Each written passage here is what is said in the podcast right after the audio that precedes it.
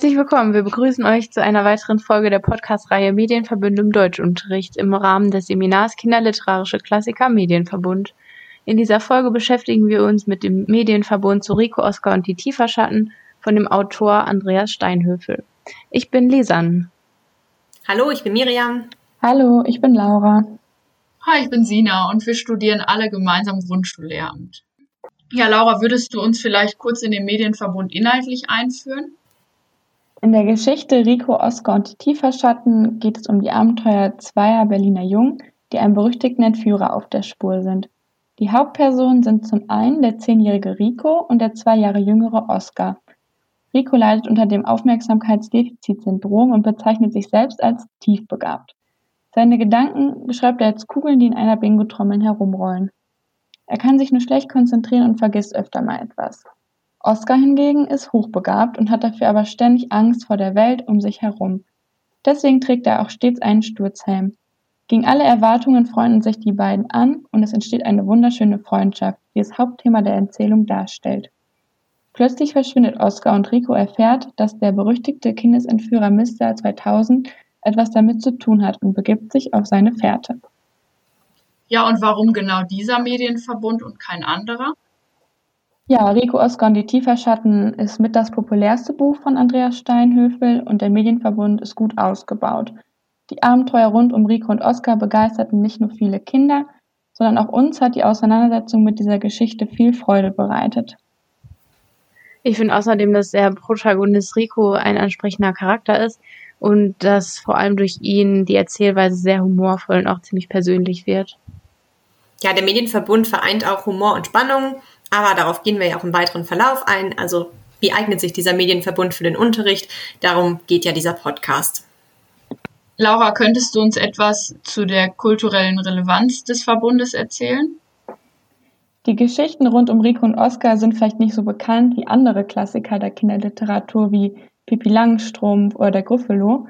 Jedoch lassen sich viele Aspekte finden, die die kulturelle Relevanz des Medienverbundes verdeutlichen. Um diesen auf den Grund zu gehen, haben wir uns an den Kriterien von Kümmerling-Maybauer orientiert. Zunächst ist die sprachliche Gestaltung des Romans hervorzuheben. Kümmerling-Maybauer fasst dies unter der ästhetischen Gestaltung der Sprache. Die kreative und bildliche Sprache stehen nämlich sehr im Fokus in dem Roman. Die Geschichte wird aus der Perspektive von Rico erzählt und daher finden sich viele Wortneuschöpfungen wie das Wort Tieferschatten, was ja auch schon im Titel zu finden ist, oder die Fundnudel, die direkt zu Beginn der Geschichte auftaucht. Rico umschreibt Wörter, die er nicht versteht, oder er erfindet neue Wörter. Auch die vielen Sprach- und Stilmittel fallen auf. Hier habe ich einmal ein schönes rausgesucht, welches die interessante Beziehung zwischen Rico und Oskar verdeutlicht. Obwohl der Junge viel kleiner war als ich, kam er mir plötzlich viel größer vor. Wie ich bereits erwähnt habe, ist die Geschichte aus der Perspektive von Rico erzählt, sprich mit Hilfe eines Ich-Erzählers. In seinem Tagebuch schildert Rico direkt seine Gedanken und Gefühle. Er beschreibt die Welt aus einer persönlichen und subjektiven Perspektive. So wird zum Beispiel Ricos besondere Art direkt zu Beginn der Geschichte deutlich, als er auf dem Bürgersteig eine Nudel findet. Sofort möchte er herausfinden, wem diese Nudel gehört. Diese Szene verdeutlicht Ricos manchmal ungewöhnliche Art zu denken und stellt das grundsätzliche Thema des Aufmerksamkeit-Defizit-Syndroms vor, das sich auch dadurch auszeichnet, dass die Betroffenen ein ungewöhnlich starkes Interesse für Dinge, die sonst keinen interessieren, zeigen können.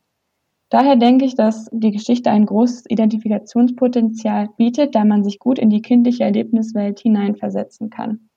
Kümmerling-Maybauer bezeichnet dies auch als authentische Darstellung der kindlichen Erlebniswelt, die für mich ein wichtiges Merkmal für ein gelungenes Kinderbuch darstellt. Zum Kriterium Einfachheit versus Komplexität nach Kümmerling-Maybauer lässt sich sagen, dass die Sprache des Romans weitestgehend dem Horizont des zehnjährigen Ricos entspricht Trotzdem wirkt die gesamte Sprache und die Geschichte nicht trivial. Zudem werden ja wichtige Themen im Buch angerissen, wie die besondere Freundschaft der beiden Jungen. Danke schon mal bis hierhin, Laura. Ich frage mich jetzt an der Stelle, ob das Buch auch Aspekte für einen Erwachsenen mit Leser enthält oder ob wirklich nur Kinder angesprochen werden. Ja, das ist eine wirklich gute Frage. Das Buch spricht zwar vorrangig kindliche Leser an, jedoch ziehen auch einige Details auf ein erwachsenes Publikum ab. Zum Beispiel der Name des homosexuellen Nachbars Kiesling, was eine Anspielung auf die Kiesling-Affäre darstellt.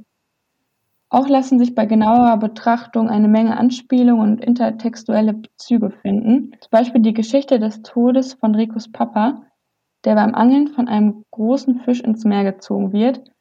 Äh, wenn man sich ein bisschen in der Literatur auskennt, findet man hier direkt einen Verweis zu Hemingways Der alte Mann und das Meer. Auch bei genauerer Betrachtung regt die Geschichte zum Nachdenken an und bietet eine Grundlage, sich mit ADS und Hochbegabung zu beschäftigen. Dies ist auch eine Kritik am Bildungssystem mit seinen engen Definitionen von Begabung und Intelligenz. Zudem ist wichtig zu sagen, dass das Werk mehrere Preise und Auszeichnungen erhalten hat, wie zum Beispiel den Deutschen Literaturpreis 2014. Nochmal generell kurz zum Verbund. Wie ist der Verbund überhaupt gewachsen? Also welche Adaptionen gibt es? Weil ich kenne zum Beispiel nur den Film.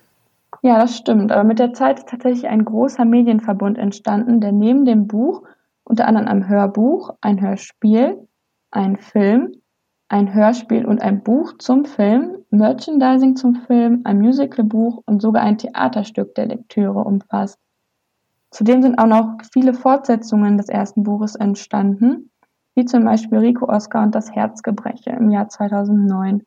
Zudem erschien eine Reihe von Animationsfilmen für die Sendung mit der Maus und begleitend zu den Romanen verfasste Steinhöfel auch mit dem Illustrator Peter Schossow eine Comicreihe, die zum Beispiel die Geschichte Fische aus Silber umfasst. Das ist ja interessant. Ich wusste gar nicht, dass vor dem Film dann noch ein Roman erschienen ist. Irgendwie dachte ich immer, dass der Film das Ausgangsmedium ist. Nein, tatsächlich ist der erste Roman vor dem Film entstanden. Also das Buch ist schon 2008 erschienen, der Film aber erst 2014. Aber du hast recht, der Film ist schon sehr bekannt. Aber auch das Buch wurde über 1,5 Millionen Mal verkauft. Deswegen finde ich es auch an dieser Stelle schwierig, ein konkretes Leitmedium zu identifizieren. Im Folgenden werden wir auch vor allem den Roman, das Hörspiel und den Kinofilm in den Blick nehmen, da es die bekanntesten Medien des Verbundes sind und somit eine Chance bieten, an die Vorerfahrungen von Kindern anzuknüpfen. Ja, erstmal danke, Laura. Nachdem wir uns jetzt mit dem Medienverbund an sich beschäftigt haben, ist es natürlich auch interessant zu wissen, wie er sich im Unterricht einsetzen lässt. Ja, vielleicht erstmal allgemein zu Medienverbünden und deren Eignung im Literaturunterricht oder im Deutschunterricht der Grundschule heutzutage. Das ist ein wichtiges Stichwort, das heutzutage, denn wir leben nun mal in einer Zeit, in der es ja neben dem Buch zahlreiche weitere Medien gibt, die Kinder rezipieren. Und das Buch ist auch schon seit Jahren nicht mehr das Hauptmedium. Und daher ist es sehr wichtig, sich nicht nur auf das Medienbuch im Deutschunterricht zu beschränken, wie man das früher gerne gemacht hat, sondern stattdessen wirklich mehrere Medien in den Blick zu nehmen. Und der Medienverbund Rico, Oscar und die Tieferschatten ist, wie Laura ja auch schon sagte, den Kindern bestimmt nicht nur über das Buch bekannt. Also es kann wirklich gut sein, dass die Kinder die Geschichte schon außerschulisch kennengelernt haben, ohne jemals das Buch in der Hand gehalten zu haben. Und ja, diese Anschlussfähigkeit des Literaturunterrichts, also dieses Anknüpfen an außerschulische Erfahrungen von den Kindern, dafür da eignen sich Medienverbünde einfach optimal. Und wie wird das dann konkret gefördert durch Rico Oscar und die Tierfahrenschatten? Also inwiefern hat dann dieser Medienverbund einen Mehrwert für die Schüler? Ganz klar im Vordergrund steht, dass die Lesekompetenz gefördert wird, also auch Kinder Freude am Lesen entwickeln. Und gut lesen lernt man ja auch nur durch viel Lesen. Außerdem ist die Lesekompetenz relevant für die Gegenwart und die Zukunft, denn in der Schule liest man ja jeden Tag und je höher die Klassenstufe, desto mehr wird gelesen. Es hängt also auch viel für den schulischen Erfolg davon ab, ob man ein starker oder ein schwacher Leser ist. Doch auch nicht nur die Leseförderung steht da im Mittelpunkt, sondern auch die mediale Bildung. Diese findet man mittlerweile ja auch in den Lehrplänen, also mit dem Ziel verknüpft, dass Schülerinnen und Schüler lernen sollen, mit Medien umzugehen. Das finde ich persönlich auch sehr gut, dass die Medienbildung da zumindest in Teilen von der Schule übernommen wird, weil dieses Thema immer wichtiger wird. Und ja, nicht nur Medienbildung wird ja immer wichtiger, sondern auch Inklusion. Das ist ja auch ein hochaktuelles Thema, mit dem man als Lehrer umgehen muss. Fachleute bezeichnen das als Differenzierung, dieses jedem Kind gerecht werden und verschiedene Angebote machen. Und genau diese Differenzierung kann man mit Medienverbünden auch super ermöglichen. Und zwar können die Schüler die Geschichte schließlich auf unterschiedlichen Medien rezipieren. Das heißt, ein leseschwaches Kind kann die Story trotzdem verfolgen, auch wenn es eben nicht so gut liest, weil es dann einfach zum Hörspiel greifen kann beispielsweise. Jedenfalls werden die Kinder durch die unterschiedlichen Medien unterschiedlich herausgefordert. Mal ist der Fokus auf dem Film, also auf dem Sehen, mal auf dem Buch und somit auf dem Lesen und so weiter. Und dadurch erfahren die Lernenden ja ganz viele verschiedene mediale Eindrücke, die alle zu einem ja, virtuellen Supertext, wie Iris Kruse es bezeichnete, verschmelzen, der dann im Unterricht mehr und mehr erweitert wird. Und das führt dann letztendlich häufig dazu, dass die Lesemotivation der Kinder immer weiter steigt, denn sie wollen schließlich wissen, wie es mit der Geschichte weitergeht. Auch die elf Aspekte literarischen Lernens nach Spinner nehmen im Literaturunterricht eine bedeutende Stellung ein und werden immer wieder thematisiert. Sind in Bezug auf diese denn auch Potenziale zu erkennen? Ja, auf jeden Fall werden im Unterricht auch einige von seinen Aspekten gefördert. Wenn die Kinder zum Beispiel den Film nicht kennen und man ihnen eine Stelle aus dem Hörspiel vorspielt, dann entwickeln sie ja eigene Vorstellungen über das Aussehen zum Beispiel. Also hat Rico braune oder blonde Haare? Wie groß stelle ich ihn mir vor? All sowas, das spielt sich dann im Kopf der Kinder ab. Und ein anderer Punkt ist das Figuren verstehen, also die Perspektivübernahme von Figuren. Die Schüler sollten lernen, sich in andere hineinzuversetzen und ihre Gefühle nachzuvollziehen. In dem Buch bekommen die Leser einen Einblick in Ricos Gedankenwelt. Also es wird ja beschrieben, wie es sich anfühlt, mit ADS zu leben. Durcheinander wie in einer Bingo-Trommel, so vergleicht Rico das ja. Oder dass, wenn er wütend wird, dass sich alle Bingo-Kugeln in seinem Kopf rot färben. All sowas können Kinder lernen, dann nachzuvollziehen und das führt letzten Endes vielleicht sogar zu mehr Toleranz gegenüber anderen Kindern. Und jetzt bezogen auf den Medienverbund ist es halt wichtig zu betonen, dass dieses literarische Lernen, diese elf Aspekte nicht nur durch das Buch oder durch das Lesen erreicht werden, sondern auch durch Filme, Hörbücher, Serien und so weiter. Also Medienverbünde haben da wirklich ein großes Potenzial, das man ausschöpfen sollte. Jetzt aber nochmal konkret zu Rico und Oscar. Also warum eignet sich speziell diese Geschichte für den Unterricht? Laura hatte uns ja eben die Handlung vorgestellt und da lässt sich ja erkennen, dass es sich um eine Detektivgeschichte handelt. Und ich persönlich finde Detektivgeschichten für dieses Alter ganz besonders klasse, weil es einmal sehr geschlechterneutral ist. Also sowohl Jungen als auch Mädchen kann man dafür begeistern. Sie können mitfiebern, mitraten, selbst Vermutungen aufstellen ja, die ganze Handlung finde ich für Kinder einfach echt spannend, weil ja auch einer der Protagonisten entführt wird. Da ist die Motivation vielleicht auch nochmal höher, die Geschichte aufzudecken. Und durch dieses Miträtseln werden die Schüler außerdem dazu aufgefordert, die Geschichte aufmerksam zu verfolgen, denn jedes kleinste Detail könnte ja von Bedeutung sein. Und Detektivgeschichten bieten für Lehrkräfte auch zahlreiche Möglichkeiten für Anschlussaufgaben, die auch unterschiedliche Niveaustufen abdecken können. Auch hier wieder mit dem Blick auf Differenzierung und ja, somit das literarische Lernen fördern. Und was mir ansonsten auch noch super gefällt an dem Werk, sind die Themen, die da angeschnitten werden. Das hatte Laura eben ja auch schon mal gesagt. Es geht ja viel um Freundschaft, auch um das Entstehen von neuen Freundschaften trotz Unterschiede, weil Rico und Oskar ja doch sehr verschieden sind.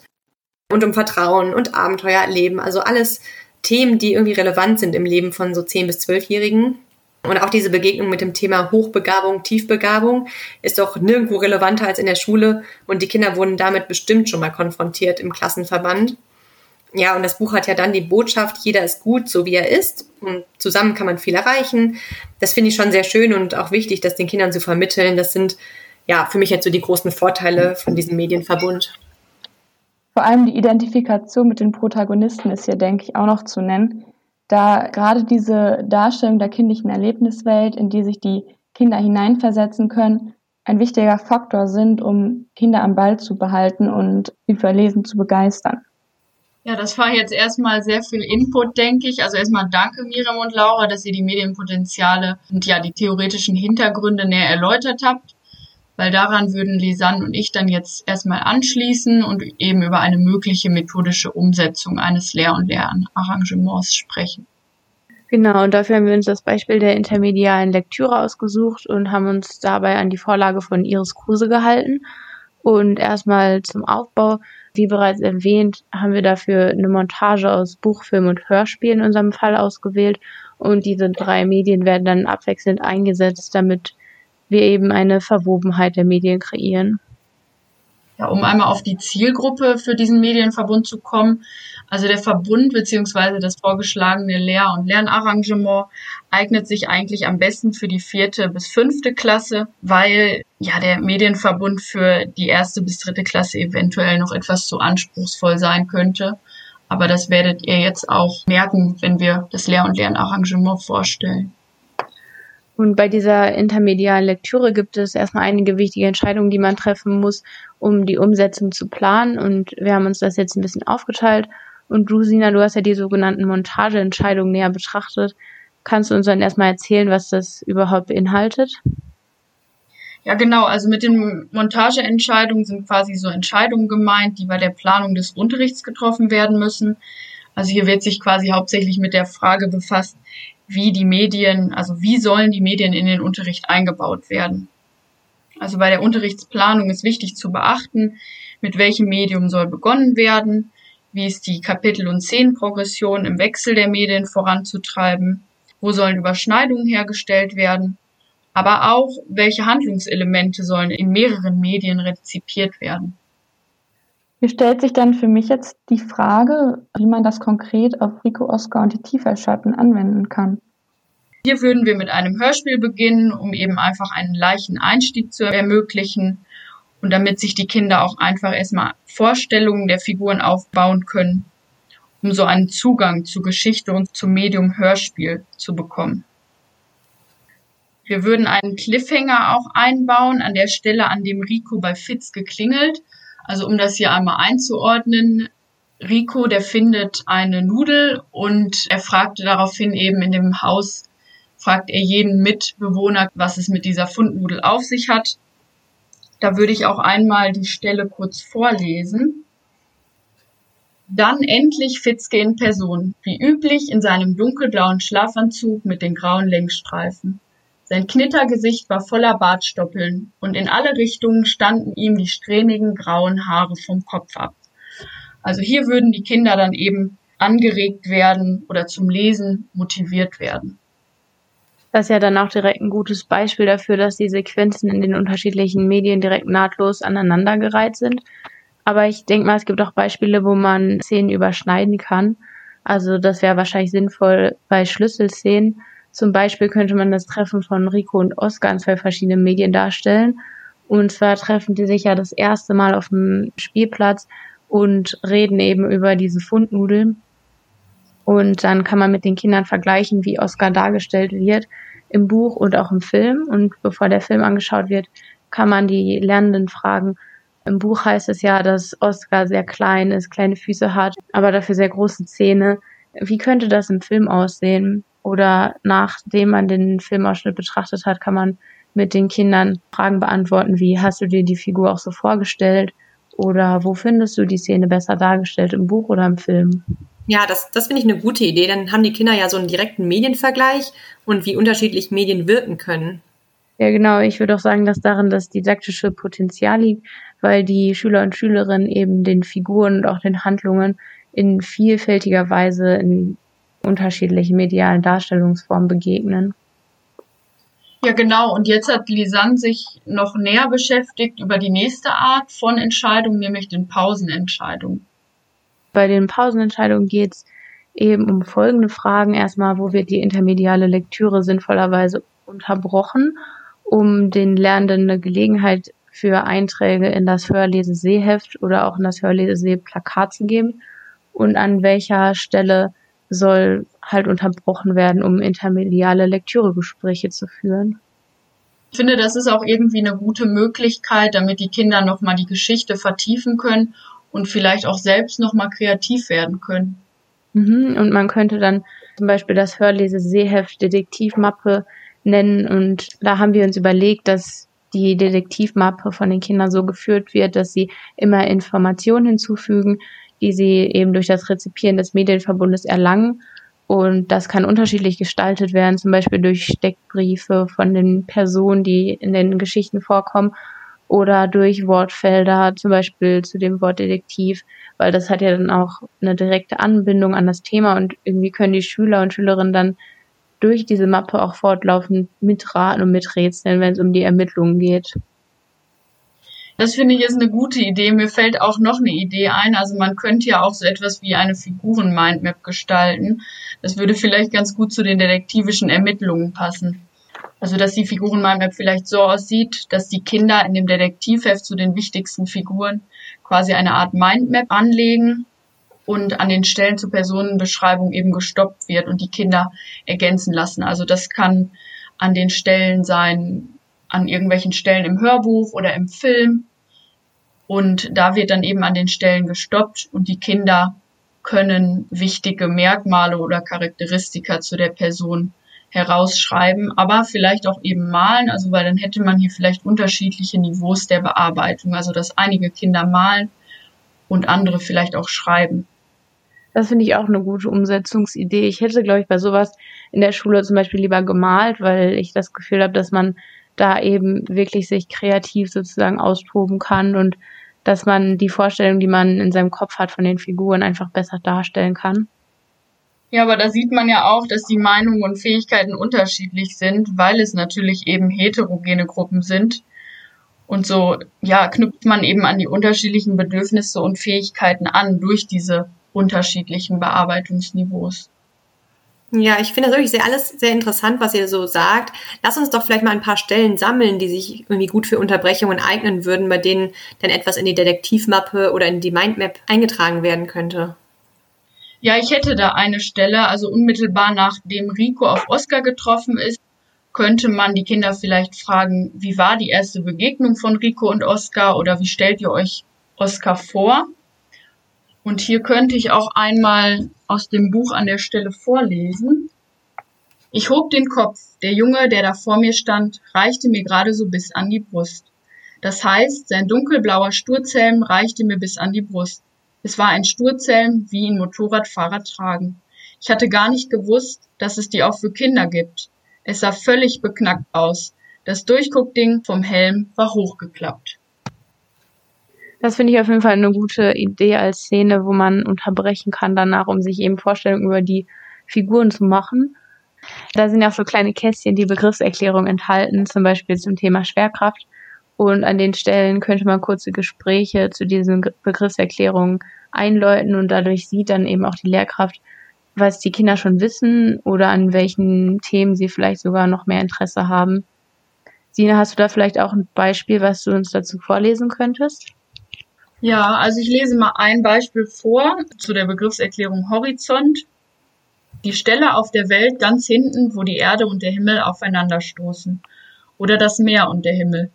Erde und Meer geht nicht, außer senkrecht. Aber das heißt dann garantiert anders. Zum Beispiel Merizont. Ich finde, das zeigt auch nochmal, dass die Sprache wirklich humorvoll gestaltet ist und als Alltagssprache wiedergegeben wird. Also, dass es gut verständlich ist für die Altersklasse, die das dann liest, ne? Was vielleicht auch noch eine weitere sinnvolle Unterbrechung wäre, wenn alle Figuren des Hauses vorgestellt wurden, also entweder durch das Hörspiel oder das Buch. Und dafür könnten dann die Kinder sich in Gruppen zusammenfinden und sich jeweils eine Person vornehmen und die Merkmale dieser Person herausarbeiten. Anschließend im Plenum könnte man dann alle Personen vorstellen und somit hat man dann ein Plakat in der Klasse von allen Bewohnern des Hauses. Das finde ich auch gut. Das dient ja irgendwie auch so zum Überblick oder so zur Orientierung. Dann haben Kinder das irgendwie immer parat im Klassenzimmer. Ja, genau. Und dann gibt es doch auch noch eine dritte Art von Entscheidungen, die getroffen werden müssen in diesem Lehr- und Lernarrangement, oder? Ja, und das sind die Impulsentscheidungen. Und dabei geht es eben darum, an welcher Stelle des Lektüreverlaufs Gesprächsimpulse sinnvoll sind und vor allem, wie diese Impulse dann zu formulieren sind. Und man entscheidet, wo und wann Übergangsmoderationen sinnvoll sind, wie man die formuliert und ja, wie man die eben so formuliert, dass das Potenzial der Medienmontage dann auch lernförderlich ausgeschöpft wird. Ich hätte ein Beispiel für eine Übergangsmoderation. Also nachdem der, äh, nach der Vorstellung der Nachbarn im Hörspiel könnte man vielleicht so etwas sagen wie, jetzt wollen wir uns anschauen, ob die Personen im Buch genauso dargestellt werden, wie wir es gerade gehört haben oder ob die Figuren vielleicht sogar geändert worden sind. Und das werden wir jetzt im Buch nachlesen. Also hier schafft man eben wieder die Überleitung und motiviert die Kinder zum Lesen. Ja, darin würde ich sagen, liegt ja dann auch wieder das didaktische Potenzial, dass man mit den Kindern eben diese Fähigkeit weiter trainiert, Differenzen zwischen Medien zu erkennen und das dann auch zu analysieren und zu beschreiben. Und ja, des Weiteren haben wir noch ein paar Beispiele gesammelt für Impulsstellen, an welcher Stelle man die am besten wie formulieren kann. Ein Beispiel wäre zum Beispiel die Szene, in der Rico das erste Mal auf Oscar trifft. Die Szene spielt hier auf dem Spielplatz, wo Rico und Oscar über die Fundnudel reden und Oscar daraufhin fragt, ob Rico irgendwie doof ist. Und an der Stelle kann man die Schüler und Schülerinnen auf jeden Fall zur Perspektivübernahme auffordern und fragen, wie würdest du dich in dieser Situation fühlen, wenn du Rico wärst? Wie würdest du reagieren, wenn dich jemand doof nennt? Und wie würdest du eine Tiefbegabung erklären? Ja, das finde ich ist eine echt gute Idee. Mir ist dabei noch eine Szene eingefallen, nämlich die Szene, in der Rico alle Nachbarn befragen will, um eben herauszufinden, wem diese Nudel gehört. Und ja, der Nachbar Fitzke diese Nudel Rico auch wegnimmt und dann aufisst. Da könnte man vielleicht die Kinder fragen, was denkt Rico jetzt oder wie fühlt er sich und somit eben die Kinder zur Perspektivübernahme auffordern. Oder aber auch ja so einen Anstoß zur Reflexion des Figurenverhaltens geben, indem man vielleicht fragt, was würdest du jetzt an Ricos Stelle tun? Ich denke jetzt auch irgendwie eher an den Film. Also man könnte auch so Standbilder aus dem Film nehmen. Ja, besonders gut eignet sich das wahrscheinlich bei Nahaufnahmen, wo der Gesichtsausdruck gut erkennbar ist. Und Kinder sollen dann irgendwie Überlegungen zu Gedanken oder zu Gefühlen und Handlungsmotiven von den Figuren anstellen, weil man das ja einfach gut aus Gesichtszügen und Gesichtsausdrücken rauslesen kann häufig. Ja, das finde ich auch eine gute Idee, den Film nochmal einzubringen. Ja, insgesamt war das doch jetzt schon mal ein gutes Input mit ganz vielen Ideen für das Lehr-Lern-Arrangement. Und ich würde sagen, dass wir jetzt am Ende von diesem Podcast nochmal eben darüber reden zusammen, wie man denn eine Schlussrunde mit Reflexion auch mit den Kindern gestalten könnte. Ja, also eine Schlussreflexion finde ich auf jeden Fall sehr wichtig, um herauszufinden, was den Kindern gefällt und wie ihr Lernzuwachs aussieht und wo man vielleicht als nächstes dran anknüpfen kann. Für die Schlussreflexion wäre vielleicht die Methode ganz gut, dass man unterschiedliche Satzanfänge, wie zum Beispiel, wenn ich an den Film denke, dann oder wenn ich an das Buch denke, dann eben wählen könnte, dass man diese Satzanfänge in die Mitte legt. Also die Kinder befinden sich im, im Sitzkreis, im Plenum. Und oft ist es ja so, dass den Kindern es vielleicht schwerfällt, vollständige Sätze zu bilden und diese Sätze oder diese Satzanfänge würden den Kindern dann vielleicht wie so eine sprachliche Stütze dienen. Ja, genau. Und dadurch wird ja dann auch die literarische Kompetenz weiterentwickelt, weil über Literatur zusammen geredet wird und auch Literatur kommunikativ weiterverarbeitet wird. Wow, also ich muss echt sagen, mit einem Medienverbund kann man echt viel im Unterricht anstellen. Sicherlich gibt es noch eine Vielzahl von weiteren Ideen und Umsetzungsmöglichkeiten, aber ich denke, wir haben das Potenzial von Medienverbünden oder auch speziell von diesem Medienverbund schon gut dargestellt. Das wäre es jetzt auch erstmal von unserer Seite. Wir hoffen, dass ihr einige Anregungen zur Einbindung von Medienverbünden und der Umsetzung dieses Lern-Lernarrangements mitnehmen konntet. Wir hoffen, dass es euch gefallen hat. Vielen Dank fürs Dranbleiben und bis bald.